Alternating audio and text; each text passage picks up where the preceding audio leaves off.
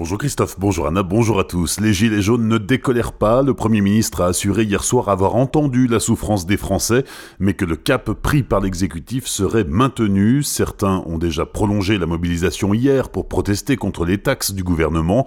De nouveaux blocages sont à prévoir ce matin en Alsace, au rond-point de la Statue de la Liberté à Colmar par exemple, à Célestat également.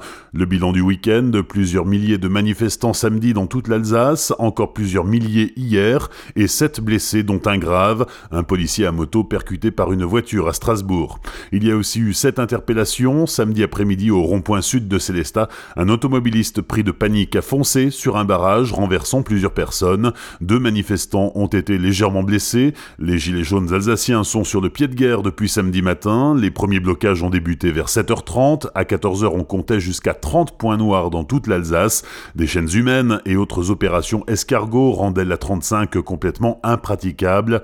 1200 motards portant le gilet jaune ont marché dans les rues de Strasbourg, d'autres se sont rassemblés devant la préfecture du Haut-Rhin, à Colmar, tandis que le rond-point de la Statue de la Liberté était complètement bloqué. Des agriculteurs ont même rejoint le mouvement en tracteur. À Célestat, c'est là qu'on dénombre le plus grand nombre de blessés en Alsace. Vers 10h samedi matin, une voiture a roulé sur le pied d'une manifestante. Les blocages ont eu un énorme impact sur le commerce, que ce soit en centre-ville dans les zones commerciales. Les clients n'arrivaient pas à rejoindre les magasins. Du coup, à Célestal, les deux supermarchés Leclerc et l'enseigne Intermarché ont tiré le rideau samedi, en fin de matinée.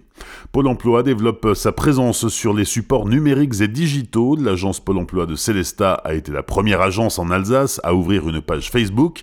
À quoi ça sert? On en parle avec Eric Barschmidt, le directeur de Pôle emploi Célestat. On a ouvert cette page avec pour objectif une communication de proximité auprès des demandeurs d'emploi, valoriser l'action que fait l'agence Pôle emploi auprès des demandeurs d'emploi et des entreprises, mais aussi ça permet de délivrer de l'information locale sur des événements à venir, des opportunités de formation, des ateliers, des événements. Donc actuellement, nous avons 513 abonnés à notre page et certaines publications sont vues par 7000 personnes. Une page Facebook, mais qu'est-ce qu'on y trouve? Laurence Bruget est l'ambassadrice du digital à Pôle emploi Célestat. Alors on publie chaque jour euh, des offres urgentes à pourvoir hein, sur le bassin euh, d'emploi de Célestat. On informe sur les formations qui sont financées par Pôle emploi ou par la région. On informe également sur tous les forums de recrutement qui sont organisés en partenariat avec les entreprises du secteur et également sur les ateliers d'aide à la recherche d'emploi qui sont mis en place euh, par Pôle emploi Célestat pour accompagner les demandeurs d'emploi. Des propos recueillis par Franck Pour rejoindre cette page sur Facebook, tapez Pôle emploi Célestat tout simplement.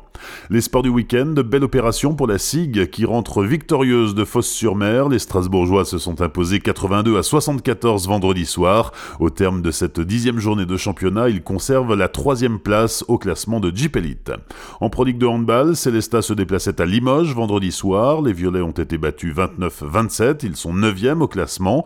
Et puis en hockey sur glace, les Scorpions de Mulhouse ont été laminés par les Brûleurs de loup grenoblois vendredi soir. Score final 4-0. Mulhouse est toujours 11e du classement de Ligue Magnus. Strasbourg 12e.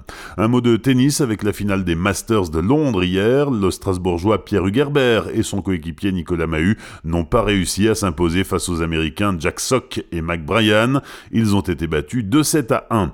Enfin, c'est peut-être la future Laure Manodou, la Mulhousienne Louise Lefebvre, 15 ans, a décroché son premier titre élite hier à Montpellier. Elle remporte la finale du 200 mètres d'eau des championnats de France en petit bassin en 2 minutes 7 secondes 92 centièmes. Bonne matinée et belle semaine sur Azure FM voici la météo.